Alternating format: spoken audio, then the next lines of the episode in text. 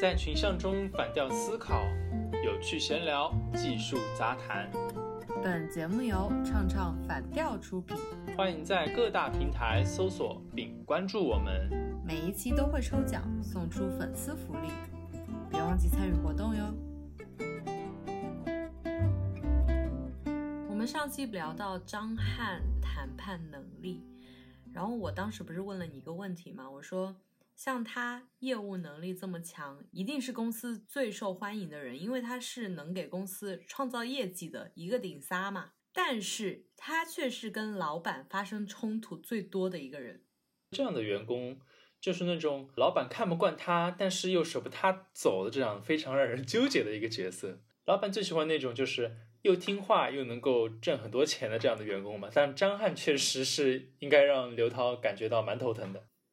对，是的，这样的人放到现实生活当中，其实也很难找到。你又想要一个人能给公司赚钱，又想他听话，怎么可能？干嘛不自己去做老板，对不对？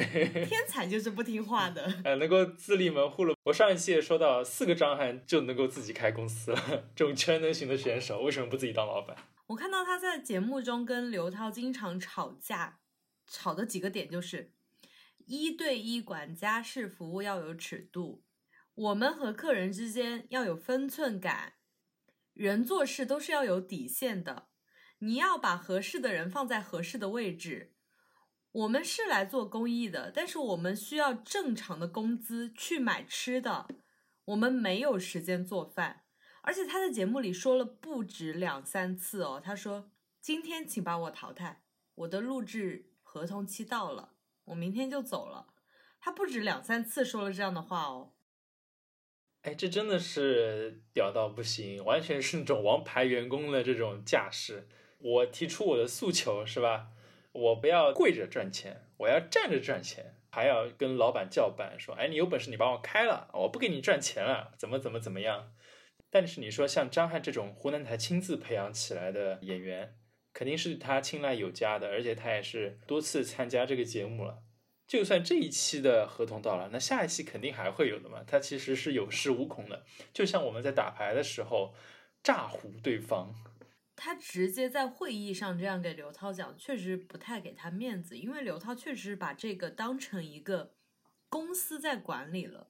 他其实是可以私底下跟刘涛去争取员工的这些权益的，包括就是马天宇啊、林心如他们吐槽狗都没有我们累，他们真的是直接在节目里面说狗都没有我们累。然后张翰当时就说，国内所有的酒店要么不包早餐，要么早餐自助。我们去找经销商给我们提供早餐。刘涛当时真的，我听到他那个声音都快冲破话筒了。他说：“怎么就不可以了呢？人家其他的客栈都是自己做早餐，我们怎么就不可以了呢？”就说的很大声，你知道吗？我隔着屏幕我就能感觉到刘涛很愤怒了。他们两个就已经有了这么一个分界点了。结果当时张翰还是慢条斯理、不紧不慢的说。人家的客栈分工很明确啊，打扫卫生就打扫卫生，管家就管家，做饭就做饭。我们这里所有的事情都是一个人在做。刚才你说的那一幕就特别像黄晓明的啊，我不要你觉得，我要我觉得，特别的有画面感。是的，但是刘涛比黄晓明好的一点就是，刘涛后面其实有默默的改，就是他有早点起来帮大家做好早餐。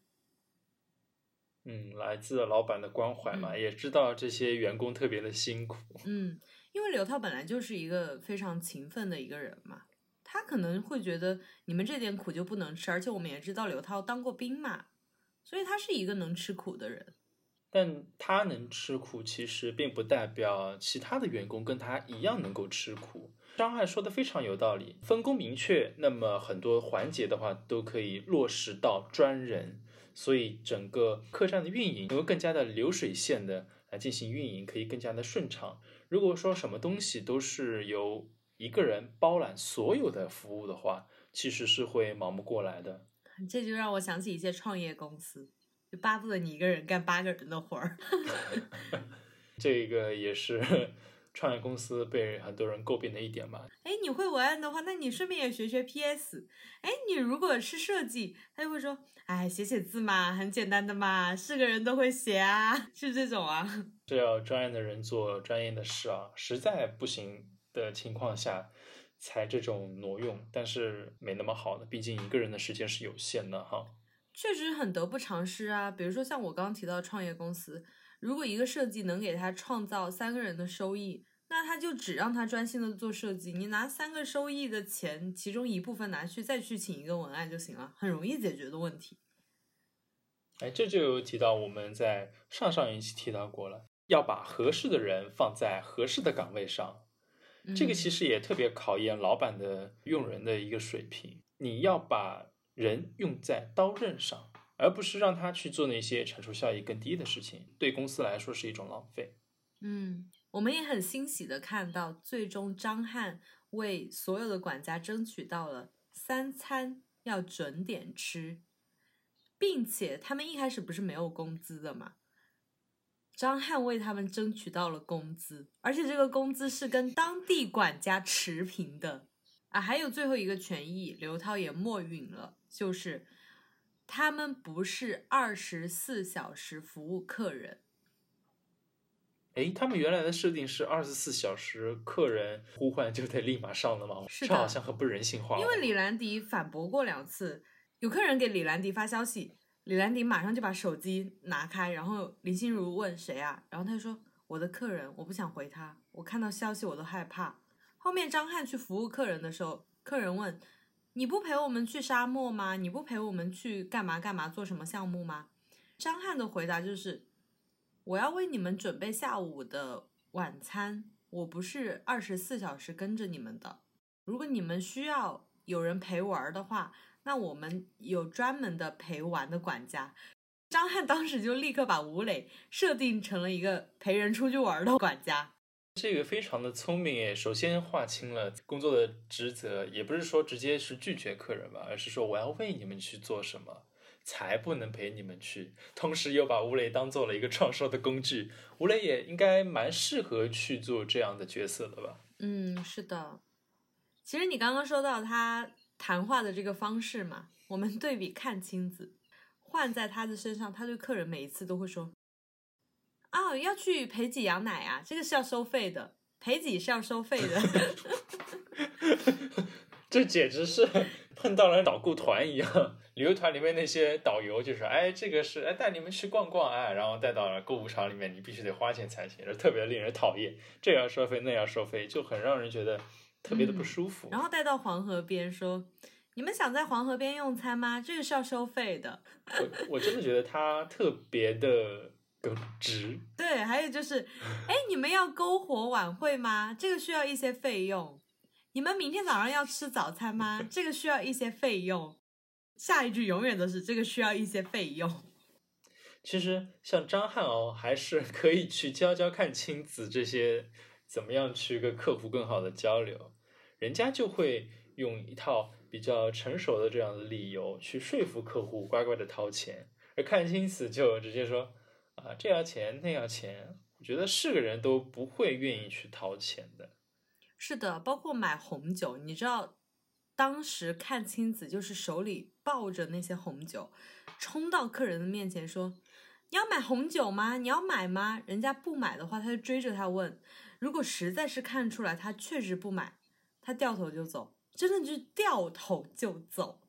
这样的行为像不像在商场中那些 想要促销的人员？特别的不专业。其实可以用更加有手段一点的销售方式，对吧？不要把自己搞得特别的……嗯。后来他还哭了，因为那一次卖红酒的事件，他的销售额确实是最高的。然后他说：“我的销售方式不好吗？我卖的是最高的。”是老板要我们创造销售额，谁卖出去就是谁的本事。他当时是直接在会议上这样说的。你有没有感觉到他特别像是被 KPI 绑死的这些员工？嗯，就只为了 KPI 而活，而全然忘记了另外一个重要的目的，就是你要服务好你的客户。卖东西的话，不仅仅是要把钱收回来啊，你还得要把你的服务也给跟上去，让你的客户觉得，哎，这个钱花的值。他万一下次来的时候，为您带来更多的效益了呢？带来一些回头客呢？何乐而不为？对，很多时候我们卖东西就是卖个回头客嘛，不是说做这一次生意的。看金子可能是把它当成一次生意在做。像张翰的话，他有遵循一个原则，他对客人都是不过分打扰，我和你保持一定的距离，就是我不会凑得特别近。你要不要买我的酒？你要不要买我的酒？他推销的话，他也不强买强卖，他就卖故事嘛。他就说，哎，我这个酒是有故事的，就是他就会准备一个故事。然后看青子呢，他也卖故事，他就有样学样卖故事。看金子就觉得他的故事是值钱的，张翰的立场就是我没有觉得我的这个故事值钱，我是觉得我这个故事里面很温暖的、很肉麻的话值钱。其他管家看到他写的那些肉麻的话，全都咦，都是这种反应。但是没有想到的是，客人很吃这一套。你看，像张翰这么会讲故事的一个人，哎，说不定他也可以像老罗一样拿 PPT 去创业，是吧？一票难求是吗？我反倒觉得张翰他的创业成功概率会更高一点，人家毕竟也是实实在在的有本事在的。可能看金子没有上心吧，他相比起上一季来说，他真的这一季所有人都说他聒噪，真的是所有人都说他好聒噪、懒散，而且他很明显感觉是为了录综艺来的。像刘涛，他就是本着一个。我是来做公益来的。我们提到很多次张翰，张翰他的目的就是既做公益又要赚钱，就两样都要。我也很搞不懂为什么阚清子上一季和前男友在一起，他们当时还在一起还没有分手嘛，就勤勤恳恳的收拾房间，是一个劳动型的员工。可能因为有男朋友在，劳动的力量就比较充足。这一季就懒散了，就觉得随便吧，就是要体现真我。其实你提到这三个人的态度，确实总结的非常的到位。你看，像看青此就特别像是到此一游的感觉，做了这一次就不做下一次了，没有把自己完全带入到这个管家的角色当中，想要做的是一次性的买卖。但是你看张翰，他不仅是像刘涛那样把这件事情当做了是公益，同时又要让里面更加的商业化。就是说，通过商业化的这样的一个手段，能够让整个节目，甚至是节目背后达到的效果，能够更加的可持续。我个人蛮喜欢这样的一句话的，就是商业是最好的慈善。因为你看啊，像很多的慈善活动，包括我在的城市也有对口扶贫的呃协助对象嘛，他们现在的一种扶贫的手段就是特别的粗暴。捐钱，还有就是把那边的物资给运过来，以高于市场价的价格给卖出去。我相信这样的一种情况其实是不能够持续的，因为爱心一次、两次、三次，它会消耗光的。而能够让整件事情以商业化的手段，让每一个参与里面的人都能够有利可图，当然不仅仅是钱嘛。这样的话，就能够打造一个更加可持续的一个系统，能够让整件事情发挥出更大的功效。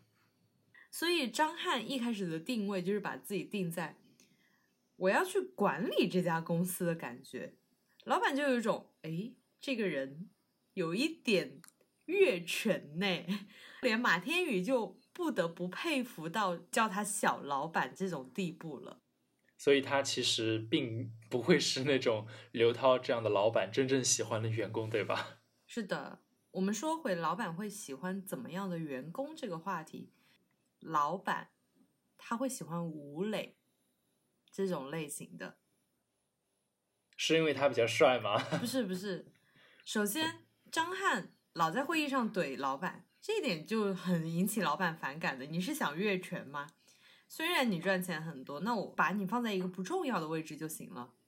因为张翰这样的话，他确实会让老板在员工面前特别丢面儿，权威受损了。是的，看清子的话，他就懒散嘛，聒噪，这种人就是不要也罢。像马天宇和林心如的话，他就是一个有条不紊、无功无过、办事很踏实的。但是吴磊的话。他就是一个积极进取型，就是他这一期做的不好，或者是这一点他做的不好，他会马上改进，而且他很愿意去学。就是张翰在干什么的时候，他在旁边就默默观察。他下一趴，他就是绝对能把他学的很好的一个人。而且有一点很重要，他听老板话，又肯学。毕竟老板只有一个，而他需要的是能够帮他去落实老板的意愿的这样的员工。像吴磊这样比较优秀的，同时又比较听话的员工，才会得到老板的青睐。当然了，像张翰这样的人，都离职创业去了。是的。那么，听众朋友们，你们觉得你自己在职场当中更像《亲爱的客栈》里面的哪位管家呢？可以给我们留言，也可以通过各种渠道关注我们，说不定可以得到这几位的签名照。这个是我们的 秘密的礼物之一。是的，也许也可以得到看亲子前男友的签名照。好的，那。听众朋友们，欢迎从各个渠道来关注我们，参与我们的节目互动，有奖品等着你们，不要错过哦。我是一万，拜拜。我是 Nico，拜拜。